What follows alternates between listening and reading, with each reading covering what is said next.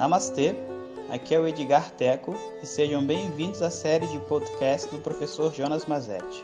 O nosso tema atual é Palavras de Luz.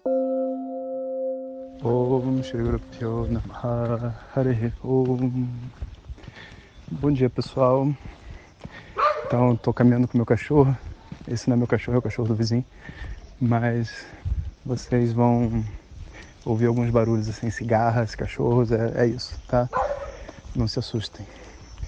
No último áudio a gente estava falando sobre como que a mente se prepara para essa jornada de autoconhecimento, né? A jornada de preparação é uma jornada de se tornar uma pessoa harmônica e equilibrada dentro do mundo. De fato, esse é o verdadeiro sentido da palavra yoga, sabe? Yoga não é flexibilidade do, do isquiotibial, sabe? É você abrir suas juntas, espacar. Isso não é yoga, né? Isso não é yoga mesmo. Yoga é simplesmente a capacidade de você viver bem consigo mesmo. E essa integração da personalidade, ela vem com o tempo, ela é conquistada através das posturas, sim, e através de várias outras questões na nossa vida. Espera aí, pessoal. Rasta, vem cá. Então, a gente não deve subestimar as posturas. Todos os mestres que eu conheço de Vedanta e tudo mais praticam as posturas, mas ao mesmo tempo, sabe, a gente precisa saber que existe muito além da postura. A postura é a ponta de um iceberg. Rasta, venha cá. Venha cá. Venha cá. Agora é hora de botar a coleira. Pera aí, pessoal.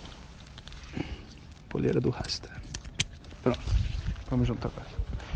Bom, tendo dito isso, né, que é a ponta de um iceberg, o que está do outro lado desse iceberg? A harmonização do indivíduo, né? E por isso todas essas terapias, constelações, renascimentos, tudo isso faz sentido e do ponto de vista da tradição védica é mais yoga do que as asanas, né? formam um todo. Agora, uma vez que a mente tenha esse equilíbrio, sabe, o caminho do Atmagnana, do autoconhecimento, ele pode brilhar, ele pode chegar assim no seu ápice. Né? E o que, que é esse autoconhecimento? Observa a palavra, né? Autoconhecimento. A gente está falando de algo a ser compreendido, a ser entendido. Isso é, é um, um problema para muitas pessoas, porque quando a gente pensa em autoconhecimento, muitas vezes a gente pensa numa experiência de autoconhecimento. Mas o conhecimento, ele não se estabelece através de uma experiência. O conhecimento, conhecimento se estabelece através de um processo, vamos dizer assim, intelectual e lógico. Qualquer conhecimento que a gente tenha, né? Claro que as experiências têm que ser harmônicas com o nosso conhecimento, mas você entende? 2 mais 2 é 4 não é uma experiência. Quem descobriu o Brasil não é uma experiência, sabe? Temperatura da água não é uma experiência. E quem é você também não é uma experiência.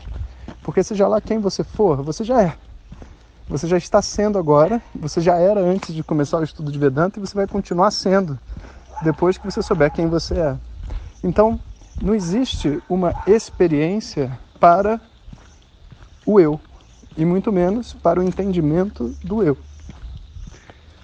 Por, pela própria definição, o eu é aquilo que está sustentando, né, que está permeando todas as suas experiências.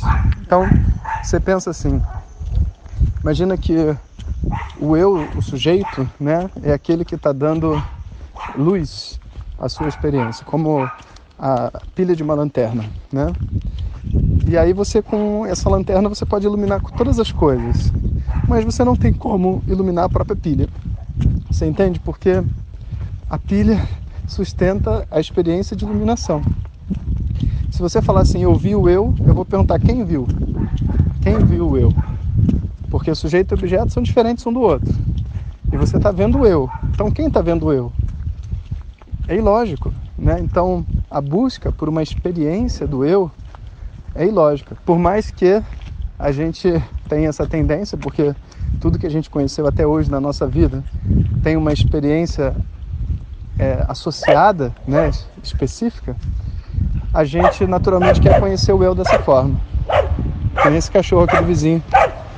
Vocês estão ouvindo? Agora o caminhão, peraí, vamos deixar passar. Vocês estão ouvindo o cachorro. Vocês não podem ouvir o eu. Porque quem ouviu o eu? Como é que isso seria possível, né? Então a gente precisa ter assim uma, um tanto de discernimento para compreender que quando a gente fala de autoconhecimento, a gente não está falando de autoexperiência. Inclusive, autoexperiência é impossível. Né? A sua experiência é sempre de algo que é diferente de você. Mesmo que seja na intimidade da sua mente. Se lá você vira uma emoção, essa emoção tem que ser diferente de você, para você poder vê-la. Ou seja, o eu, o sujeito, ele não pode estar preso por uma experiência. E pensa bem, toda experiência que você tem, o eu está presente. É aquele que está vendo a experiência. Então, para, entre aspas, conhecer o eu, eu não preciso de uma nova experiência. Todas as experiências que eu tenho já são, vamos dizer assim, o que o eu pode me dar, né? Então, para conhecer esse eu, a gente vai precisar de um pramana, que é o que eu vou explicar no áudio que vem. Om Shanti Shanti Shanti. Muito obrigado por ter escutado. Essas são apenas algumas gotas do infinito oceano de conhecimento da tradição védica. Para receber nossos áudios diretamente, clique no link que acompanha o título desse áudio ou baixe o nosso aplicativo Vedanta Zap. Om Tat Sat.